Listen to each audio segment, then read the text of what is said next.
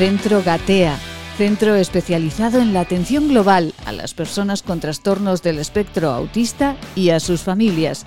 Nos pueden encontrar en gatea.org.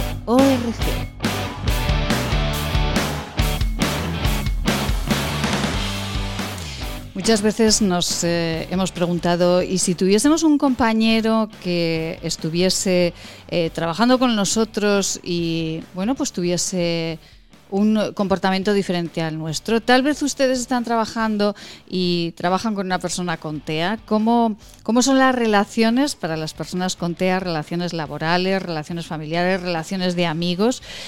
Pues eh, muy sencilla la respuesta o muy compleja con Marta Rodríguez, gerente del Centro Gatea. Nosotros eh, hablamos de ello. Muy buenas tardes, Marta. Hola, muy buenas tardes, Maite. Muy buenas tardes a todos. Bueno, pues sencillo, complejo, según lo. depende un poco de nosotros, de la actitud que nosotros tengamos en relación a la persona que, tiene autismo que tiene, o que tiene Asperger o a cualquier otra persona que, tenga, que sea diferente a nosotros, que son todas. cualquier persona con la que nos encontremos es diferente a nosotros porque todos somos diferentes. Entonces, bueno, pues requiere una actitud de querer relacionarte y de querer que, que las cosas salgan bien. Y esa actitud es un prerequisito para que las cosas funcionen. Pero también es cierto que ahí están los miedos y que los miedos hacen que tengamos comportamientos pues o de inhibición o de exceso de ayuda. Entonces, bueno, vamos a hablar un poquito de, de ellos, de sus peculiaridades, para, para, bueno, para que con información, que es a lo que, en lo que nosotras tenemos fe, que con información nos sea un poquito más fácil entender el comportamiento de las personas que están dentro del espectro del autismo. Las personas eh, dentro de ese espectro del autismo, Marta, desde hace ya mucho tiempo, pues están entrando en el mercado laboral, se les está preparando, como en el centro Gatea, y son personas pues eh, con las mismas eh, capacidades para trabajar que el resto de los mortales. Esto ya lo sabemos desde, desde hace tiempo. Esas relaciones entre las personas con TEA que están en un trabajo y los normotípicos, eh, ¿cómo, ¿cómo, se va forjando? Eh, en, principio hablaremos de cómo, cómo las personas con TEA entran y cómo ven al resto de sus compañeros y hablaremos también del lado contrario. ¿Cómo una persona con TEA se la prepara o cómo entra en un trabajo? ¿Con bueno, qué ellos yo creo que lo que sienten, que a mí, me, bueno, a mí me encantaría estar un día dentro de uno y vivir, ¿no? Pero bueno, tiro un poquito de, tiro un poquito de empatía para, para inferir que lo que ellos tienen que sentir es miedo. Miedo a lo desconocido, sabiendo que tienes menos habilidades que, que el grupo pero bueno, menos habilidades sociales que el grupo, corrijo, corrijo, menos habilidades sociales que el grupo, que me cuesta relacionarme con el grupo. Posiblemente tengo muchas más habilidades técnicas que el grupo, porque muchas veces ahora, mm, bueno, los proyectos sociolaborales que, que tenemos, sobre todo para grado 1, tienen que ver con informática y con conocimientos técnicos, que bueno, como si el repertorio de intereses de una persona con autismo es la informática, pues son verdaderos, bueno, Silicon Valley debe estar lleno, ¿no? O telefónica, se me antoja que hay un montón de, personas con peculiaridades a nivel social o dificultades a nivel social, pero que a nivel técnico, pues bueno, pues tienen, tienen hiper habilidades para programación y para todo lo que tiene que ver con técnico. Y después, en grados inferiores, pues por ejemplo, se me ocurre chicos de los nuestros de grado 3 que están son reponedores en Carrefour o son o hacen o hacen tareas mecánicas que se le dan muy bien, si tienen un inicio y un final se les da muy bien. Pues en eso ellos no tienen ninguna dificultad, lo harán y cumplirán la norma como nadie, pero me los imagino con mucho pánico y con mucho vértigo en voy a tener compañeros nuevos, no voy a entender la mayoría de las conversaciones que tienen entre ellos, a veces no voy a entender a mi jefe cuando me diga lo que tal, me va a costar irme sin terminar la tarea. Entonces, todos esos, todos esos miedos son los que se trabajan antes cuando, cuando se les está preparando para incorporarse a un puesto de trabajo, incluso preparándoles para hacer una entrevista. Hacer una entrevista de trabajo no es nada fácil, nos cuesta a todos, es, es una sutileza en, en, una relación social que dura muy poquito y de la que quieres sacar el provecho de tener un puesto de trabajo. Entonces, bueno, también se simulan y se les entrena y se les dan pautas para que salgan, para que salgan bien parados de esas entrevistas de trabajo. Unas entrevistas de, de trabajo que se preparan, pero como las preparamos todos, no Marta, a todos se nos dice siempre llegar puntuales, dice el día anterior, si podéis, para saber cómo eh, es el sitio, eh, pues no hay que ir planchadicos, que diríamos aquí. Eso es, eso es. Esa, es la, la, base. Y después, pues, eh, claro, estamos contando con que ellos van, nosotros vamos con unos niveles de ansiedad muy altos, ellos van con unos niveles de ansiedad hiper altos, ¿no? Entonces es la de la de espera que termine de hacerte la pregunta, intenta pues o contesta lo que te está preguntando, no te alargues más, no hables de esto que es tu interés pero no el de él, no todas estas todas estas eh, depende de cada caso, ¿no? Ahí tienes que conocer muy bien al chico para darle la pauta que, tiene que, que, tiene que seguir. Y después se hacen entrenamientos, o sea, lo que son lo que son pruebas donde yo hago de entrevistadora, él hace de pues por ejemplo enseñarles a no firmar un contrato sin leerlos, a saber decir me lo llevo a mi casa y me lo leo, a un montón de, a un montón de cosas de la vida ordinaria que nosotros aprendemos de forma contextual o hablando con nuestros amigos, ellos como tienen un repertorio de amigos más pequeños, pues hay que explicitárselo y después ensayarlo y ensayarlo y ensayarlo. Si es que aprenden, aprenden porque tienen mucho interés y son muy perseverantes. Marta, y cuando, cuando ya están, estas personas con TEA están en el trabajo, eh, los compañeros ¿Cómo deberíamos relacionar? ¿Deberíamos ser tan cariñosos como lo somos con el resto de compañeros? ¿Deberíamos mantener un espacio? Porque hay muchos tópicos sobre eso, ¿no? También. Sí, sí, sí. Yo creo que, hombre, hay que, hay que normalizar dentro de la diversidad. O sea, ser cariñoso sin infantilizar.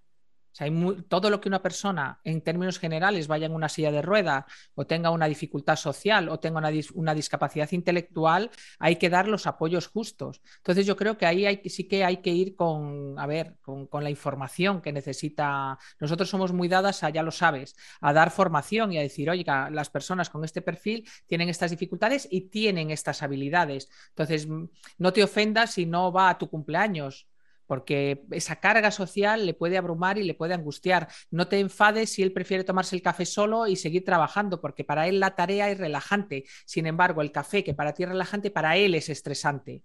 O sea, lo que a ti te estresa, a él le relaja y lo que a ti te relaja, a él, a él le estresa. Pero sí invitarle, ¿no, Marta? Yo sí lo haría, yo sí lo haría. Y, y admitiría deportivamente que me diga que no.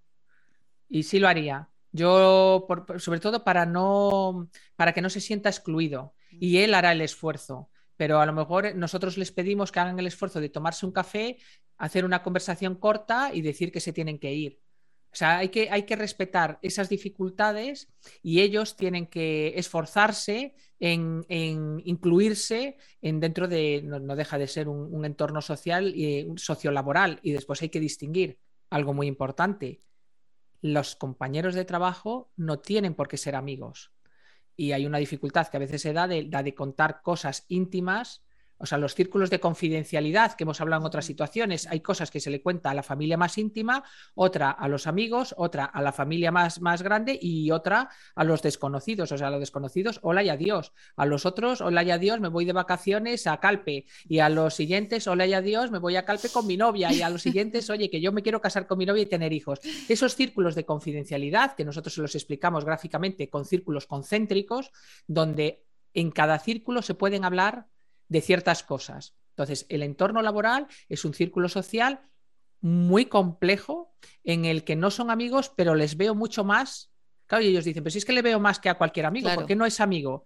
Pues no es amigo porque la relación de intimidad en la información que os cambiáis no es la misma. Entonces les explicamos que se tiene que hablar y que no se tiene que hablar con los compañeros de trabajo para que no se vicien esas, esas relaciones y para que sean lo más eh, normales posibles. Las personas eh, con autismo, eh, en general, cada uno es, un mundo como lo somos los normotípicos. bueno, suelen ser puntuales, muy responsables y personas que, con las que da gusto trabajar, ¿no? Son los empleados del año, Maite, son los empleados del año, porque por, por esa rigidez mental, porque son muy puntuales, son cumplidores de la norma de una forma muy rígida, son muy poco flexibles con las normas, les cuesta flexibilizar las normas. Y puntuales para salir son poco, porque les gusta terminar la tarea. Entonces es, no puedes acabar esta programación, te tienes que ir a casa a dormir y a descansar, no, pero es que yo puedo trabajar tres horas y cuatro horas más ya, pero, se ha acabado la jornada laboral. Te tienes que ir porque cierra la empresa. Entonces hay que, hay que, tienen que aprender, tienen que aprender eso. Son los empleados del año, porque son, están acostumbrados y entrenados desde muy pequeños a hacer terapia y a esforzarse el, el doble que los demás para conseguir las cosas que los demás las consiguen de una forma natural ellos han conseguido todo a base de mucho esfuerzo y llegan a la edad adulta mm, personas que son muy difíciles de frustrar porque, porque se han visto frustrados en el cole y en el entorno familiar y en, el entorno de, su social de su barrio. Entonces llegan a la edad adulta personas muy perseverantes. Entonces, ¿quién no quiere un empleado que sea muy puntual, que sea muy bueno técnicamente en lo que está haciendo y que sea muy perseverante? Entonces, bueno, pues después hay otras cosillas que sí, que la habilidad social estamos todos de acuerdo que es esencial en, todos los aspectos de la vida, pero que, oye, que, compensan con creces esa dificultad con su, con su trabajo.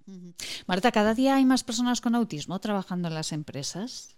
Por suerte, cada día hay más personas con autismo trabajando en las empresas. Yo diría que, de hecho, en cierto tipo de empresas hay muchas personas con autismo sin diagnosticar todavía, que lo, que lo tienen que estar pasando muy mal porque esa falta de habilidad social hace la vida laboral muy complicada. Y después hay otras que han tenido la suerte de ser diagnosticadas a tiempo, y estoy hablando de grado 1, de ser diagnosticadas a tiempo que conocen sus dificultades y conocen las herramientas para, para, hacer una vida lo más, más normalizada posible. Pero yo creo que hay muchos, y estamos diagnosticando a muchos adultos que tienen una vida laboral muy plena porque técnicamente son muy buenos, pero después fracasan en, pues, las relaciones sociales en el trabajo y acaban despedidos. O hemos tenido aquí adultos que les habían echado de cinco y seis trabajos, nunca por un problema técnico, nunca por no ser puntuales, sino por dar una mala contestación a un jefe, por dar una mala contestación a un compañero. No es, para ellos no era una mala contestación, eran verdades como puños. Ya, pero es que a veces las verdades como puños no se pueden decir dependiendo a quién y en qué momento. Porque ellos, pues imagínate un programador que, que, tenga autismo, que es muy bueno y que viene una persona como yo, que pueda ser su jefa, que no tengo ni idea y le diga y que te, suelta que soy una estúpida y, es que realmente lo soy, pero no me gusta que me lo digan y menos, y menos en mi puesto de trabajo delante de 30 compañeros. Entonces a veces sí vienen, a veces vienen a diagnóstico después de fracasar con 3-4 parejas y de fracasar con 3-4 despidos. Teníamos una, a una mujer de casi 40 años que la habían echado seis veces y técnicamente era, era muy buena, solo que no inhibía lo que pensaba. Dice, pero si es que son estúpidos, pero de una estupidez supina. Y tú dices, ya, pero ¿a, ti te gusta que te llamen estúpida? Pues si soy estúpida, sí. Digo, no, a nadie le gusta que le llamen estúpido en público delante de compañeros. Eso se pule, eso se aprende. Desde luego las consecuencias las aprenden mm, experimentándolas. Y quiero pensar, Maite, que esto va a ocurrir cada vez menos. Te estoy hablando de adultos que han venido a diagnóstico porque nunca nadie les dijo que tenían esta dificultad en el área social principalmente y les dieron herramientas para sobrevivir en un ambiente laboral, ¿no? Quiero pensar que ahora que se diagnostica más y mejor, esas herramientas ya las tienen estas personas y sus experiencias laborales van a ser muchísimo mejor. Yo creo que las cosas mejoran objetivamente. Unas habilidades eh, sociales que están comprometidas, como la comunicación, que está comprometida en las personas con, TEA, pero que una vez que los, eh, a los compañeros de trabajo se les dice en la empresa eh, que esta persona, bueno, pues es una persona con, con, TEA, con autismo, no se puede decir, se dice porque es mejor. ¿Cómo tiene que funcionar? Tienes que tener el permiso de la persona, Maite. Es que eso es tan íntimo. Ya.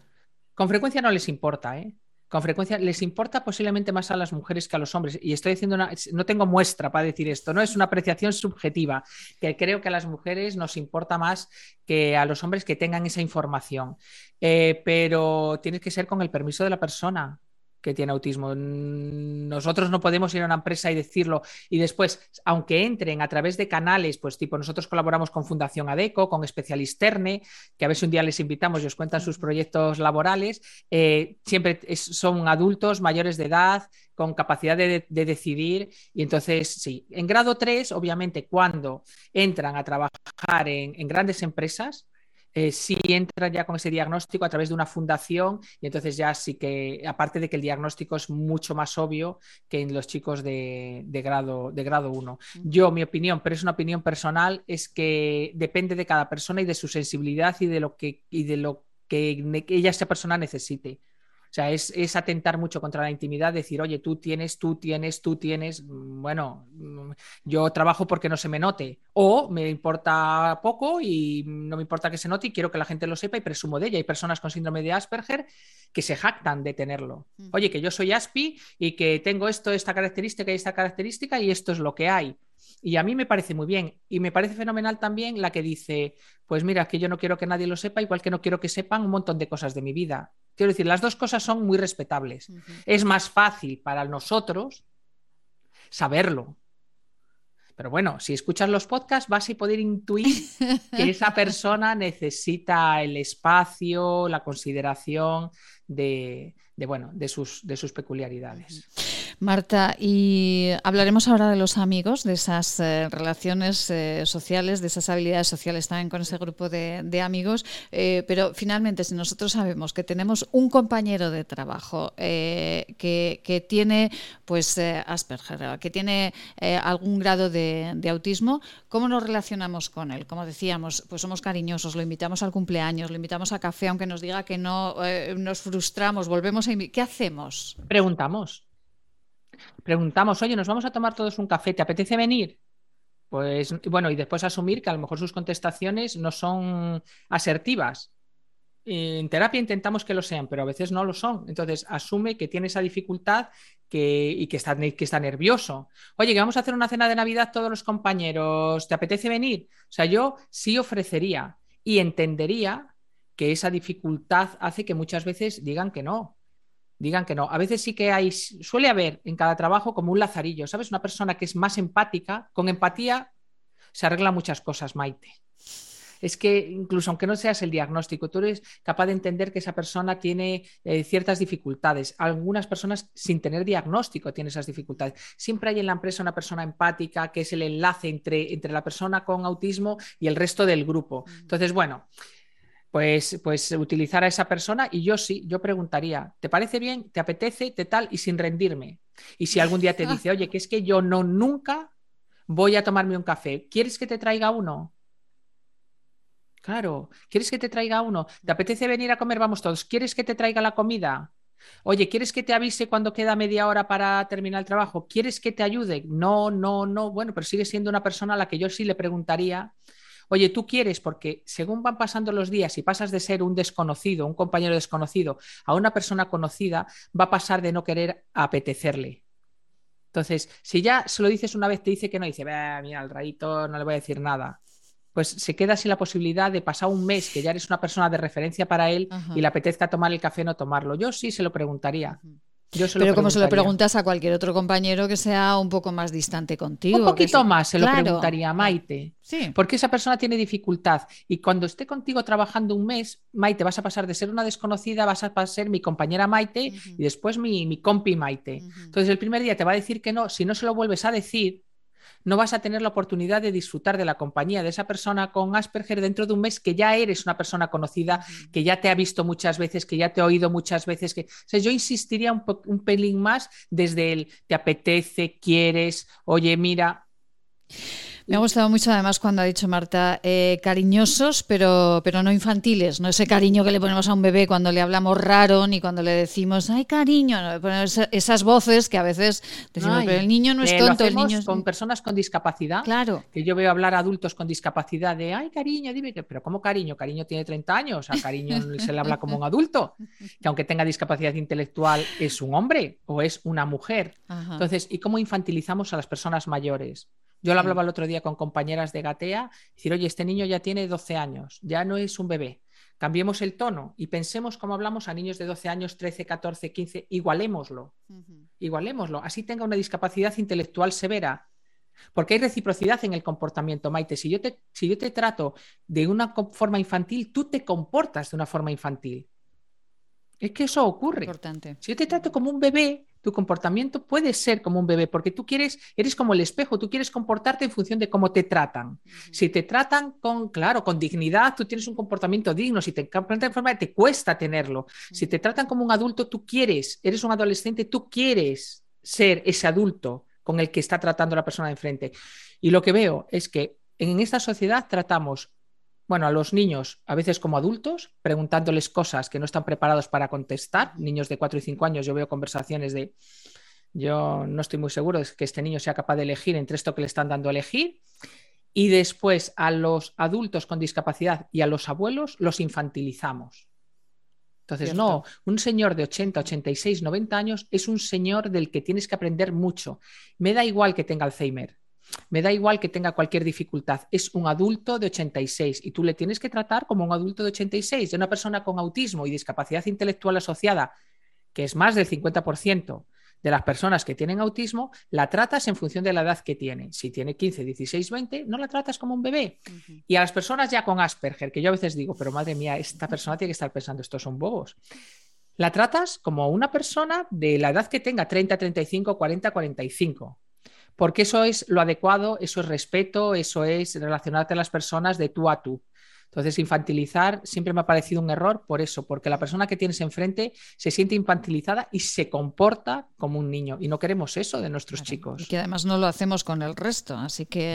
Exacto. Eh, con la, eh, si queremos eh, que, si queremos esa inclusión, si queremos que todos con capacidades diferentes seamos iguales, pues tratemos Bueno, Maite, y que estamos, lo digo siempre, estamos todos en el bombo. Efectivamente.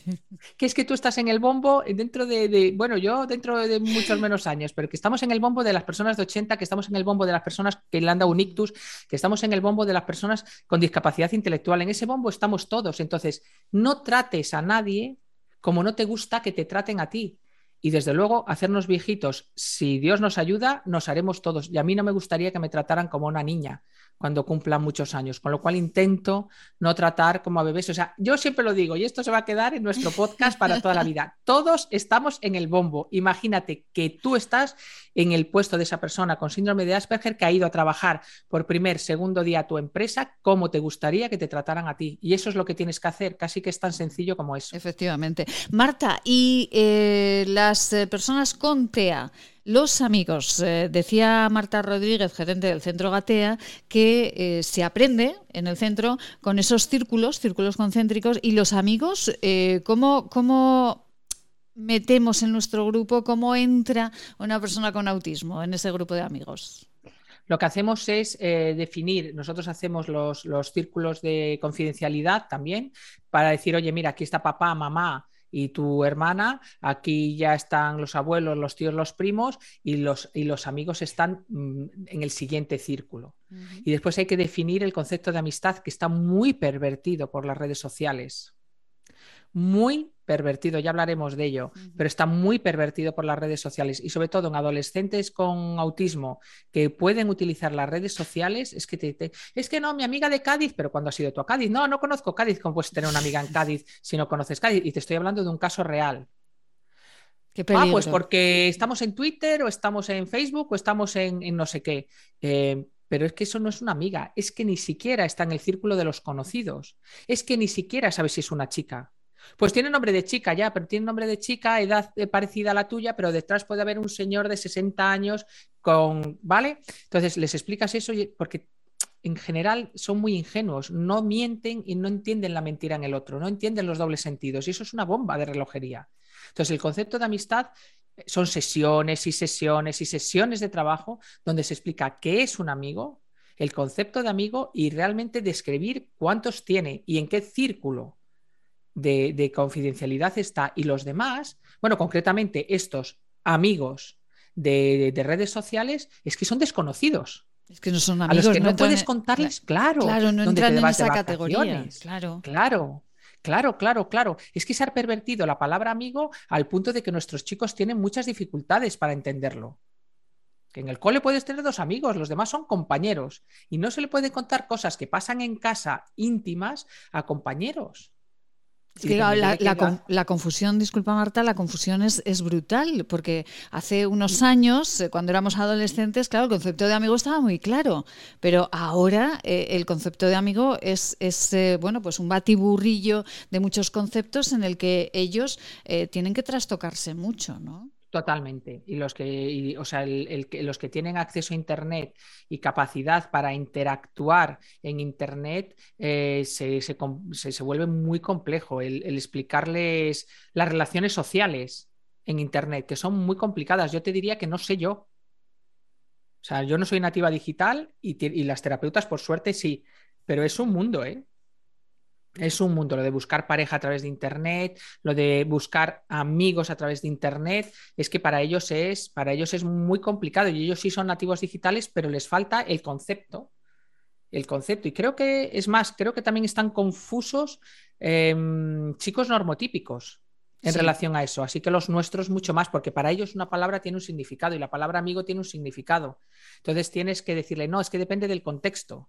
Tu amiga es Isabel y Pepita y estos 150 que tienes agregados en Twitter o en Facebook o donde sea, estos no son ni siquiera conocidos. No les puedes contar que si tu casa está vacía, que si cuándo vais de vacaciones, que si con quién te vas, que si tus padres no sé qué, son números de cuenta, si es que les piden de todo en cuanto se dan cuenta de que, tienen, de que tienen dificultad. Es un peligro real y, hay que hacer mucha terapia para, para enseñarles a manejarse en, ese mundo social. Porque además, eh, si, la, si, si, con, eh, si cuando conocemos a alguien físicamente, cuando nos miramos a los ojos, la frustración existe cuando pues eh, esa persona pues eh, sale un día y no te llama eh, y tú lo consideras tu mejor amigo, pues en internet la frustración puede ser terrible, ¿no? Pueden pues caerse completamente. Totalmente y depresiones y trastornos de ansiedad por, por relaciones de personas que no conocen, que no han visto en su vida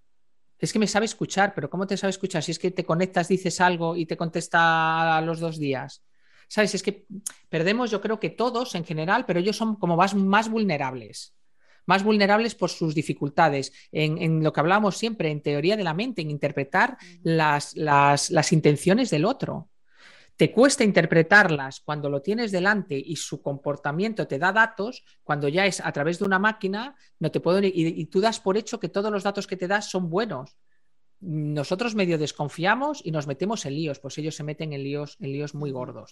Marta, hablaremos, me parece muy interesante lo que está comentando Marta, eh, bueno, siempre es muy interesante. Marta, hablaremos, yo creo que podemos eh, hablar en un episodio, en un podcast, solamente de estas relaciones y en una edad determinada que es la adolescencia, que seguramente es la en la que más lío puede haber mucha más confusión y sobre todo con las redes sociales. Hablaremos de ello si, si te parece en el próximo podcast Em, hay algo que yo supongo que, nos, nos, preguntamos eh, muchos. El instinto, algo que el ser humano ha tenido siempre, que desgraciadamente va perdiendo cada vez más, dejarse llevar por el instinto, desarrollar ese instinto. En las personas con TEA, eh, ¿también está desarrollado ese instinto o, hay una barrera? Para conocer, por ejemplo, para saber si alguien eh, es amigo de verdad o no lo es es, es, complicado porque eh, mm, tú cuando, es que es una cuestión de teoría de la mente, tú más que instinto, sabes, el instinto lo podemos desgranar en, de muchas maneras, ¿no? A veces es, em, cuando una persona te pone enferma es porque algo fisiológico te está diciendo, o sea, ya hemos hablado de que en el estómago tenemos neuronas, tú notas en el estómago algo porque has aprendido a lo largo de tu vida que cuando conoces cierto tipo de personas, eh, se te revuelve el estómago. A mí es que esta persona me revuelve el estómago. Hay muchas, muchos mensajes fisiológicos que nosotros llamamos instinto que nos hablan de la persona que tenemos delante por un histórico que hemos ido aprendiendo. Dice, es que esta persona me pone literalmente mala. ¿Vale? Interpretar eso para ellos no es fácil. Y después, nosotros cuando tenemos una persona delante, como tenemos teoría de la mente, estamos interpretando intenciones de la otra persona constantemente, su comportamiento no verbal, cómo se mueve, los gestos que nos hace, todo eso hemos aprendido desde muy pequeños a interpretarlo. Una persona que tiene este tipo de comportamiento a mí no me cae bien, no me resulta de fiar. La persona que no me mira la cara para mí no es de fiar. Para uno de nuestros chicos, una persona que no le mira la cara es lo más parecido a él. porque les cuesta mucho mirar a los ojos. Y de hecho nuestros chicos, y volvemos al entorno laboral, una de las dificultades que tienen es que tú imagínate que un subordinado o un jefe o un compañero de trabajo cuando, cuando trabaje no te mira a los ojos. Y es que para ellos es abrumador mirar a los ojos de otra persona. Entonces te está diciendo algo que es una verdad como un campano, pero no te mira a los ojos. Entonces, es, como tú dices, es recíproco, es no me miras a los ojos y yo desconfío de ti, tengo que saber que tienes Asperger para entender ¿por qué no me miras a los ojos? O Asperger o autismo, le pasa a casi el grueso del espectro. Y al revés, no me fío de ti porque no lo haces. Entonces, ese instinto que tú dices, en ellos también está, tienen ahí una dificultad importante. Primero, porque una persona miente y ellos no, no entienden por qué tiene que mentir. Porque ellos no mienten y, no entienden las sutilezas ni los dobles sentidos, pero no te has dado cuenta que ha dicho esto y lo otro y lo demás allá. Eso es un sarcasmo, se te estaba tomando el pelo. Y ellos lo, lo interpretan de forma literal, mm. con lo cual su, bueno, y volvemos al, al, contexto laboral, su vida laboral es muy complicada. Tú mira en tu vida laboral la cantidad de veces que usáis y usamos dobles sentidos, sarcasmos, el... ¿Qué te vas a quedar hasta las tantas? Sí, claro, hasta las 12. Claro, y ellos lo interpretan, me quedo hasta, las 12. Claro. Hasta las 12. Eso a diario lo hacemos a, diario. ¿Quieres que te ponga el aire acondicionado? Y dices, no, no, es, bueno, y hace un calor que te quieres morir. Y dices, no, no, estoy fenomenal, vamos, ahora mismo voy a ponerme la rebequita. Bueno, pues no te lo ponen, porque, porque esa literalidad complica mucho la vida. Es, eh, bueno, es, es, importantísimo estos eh, detalles, decíamos, eh, pues antes de, de, grabar este podcast, decíamos, es que los detalles sencillos de la vida son los más importantes. Pues es verdad, Marta, en todo. Lo son, lo son. Y ellos son muy buenos con los detalles. Lo que sí es cierto es que no hay detalle que se les escape. Posiblemente nosotros no tengamos esa habilidad. Entonces, tiremos de desarrollar nuestra habilidad de ver los detalles y fijémonos en qué le gusta a la persona con autismo que trabaja con nosotros. Fíjate, pon interés en ella. Si le gusta el descafeinado, el café con leche o le prefiere el té y mira a ver si lo quiere a las 10 de la mañana, que, que va a querer cosas diferentes a la mayoría de las personas. Fíjate, fíjate en los detalles, lo que dice Maite, eh, que el del detalle está la clave y para fijarnos en los detalles los presuntos normotípicos, vamos a llamarnos presuntos, los presuntos normotípicos, tenemos que poner intención de mirar en los detalles. Ellos tienen la habilidad de fijarse en los detalles. Nosotros tenemos que poner la intención, pongamos la intención de qué detalles puedo tener con esta persona, qué es lo que le gusta a esta persona para que la vida laboral sea más llevadera.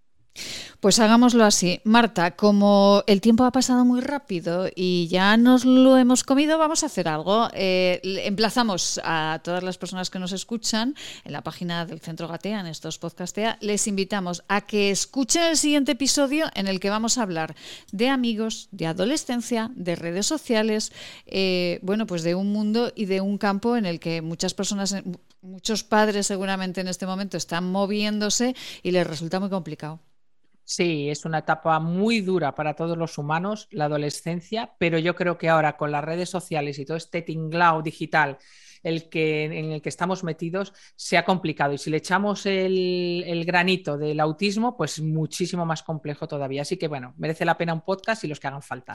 Pues vamos a dejarles eh, un gancho, porque a mí me ha parecido, eh, bueno, que era eh, a, navegar por él, a bucear por él, aquello de eh, si te dan un like, de pronto la dopamina te enciende el cerebro. Se dispara, sí, sí, lo dijo, vamos, lo dijo el, segundo de a bordo de Facebook, en, creo que fue en Filadelfia, en una charla que dio, puedo mirarlo, pero creo que fue en Filadelfia en una charla que dio, que era un estudio sociológico para manipular a personas, que después se, se hizo viral y que ellos sabían que cuando una persona eh, recibía un like se producía una pequeña descarga de dopamina, con lo cual se generaba adicción. Y tú imagínate, bueno, pues a personas con predisposición a la adicción que, bueno, que sean adictas y, si calculamos, y yo propongo que la gente calcule el tiempo que está metido en redes sociales. Ahora todos los teléfonos te dicen cuánto tiempo has estado perdiendo el tiempo eh, metido en redes sociales y la satisfacción, reconozcámoslo, que nos produce que nos den un like. Eso es una mínima descarga de dopamina y al cuerpo le encanta la dopamina. Es uno de los cuatro, ¿te acuerdas? De las, de las cuatro hormonas de la felicidad que hablábamos, que se puede conseguir haciendo deporte y una vida sana, pero nosotros sentados en el sofá lo tenemos recibiendo likes. Somos capaces de colgar hasta vida íntima por recibir likes de las personas. Entonces, hablemos sobre ello y expliquémoselo a nuestros chicos, adolescentes y adultos con autismo para que lo sepan. Pues esto en el siguiente episodio. Así que Marta Rodríguez, gerente del Centro Gatea, un beso muy grande y bueno, un beso muy grande a todos los que han cursado el máster del Centro Gatea en la, Universidad Francisco de Vitoria, porque ¿ya tienen vacaciones o no las tienen? No, no, no, no, no. les queda, Bueno, les queda, les queda este fin de semana de primer fin de semana de julio es en las la última clase de formación presencial. Les queda presentar sus trabajos fin de máster y bueno, sus prácticos de las 250 horas de prácticas que han hecho. Y después ya, si para agosto, finales de agosto, les, les damos el visto bueno y al mercado laboral a, bueno, a ayudar a, las familias que tienen una persona con autismo ya con conocimiento de causa. Con el Centro Gatea y con la Universidad Francisco de Vitoria nosotros eh, charlamos sobre autismo. Marta Rodríguez, un beso muy grande. Hasta el siguiente. Mil besos a todos. Hasta ahora mismo.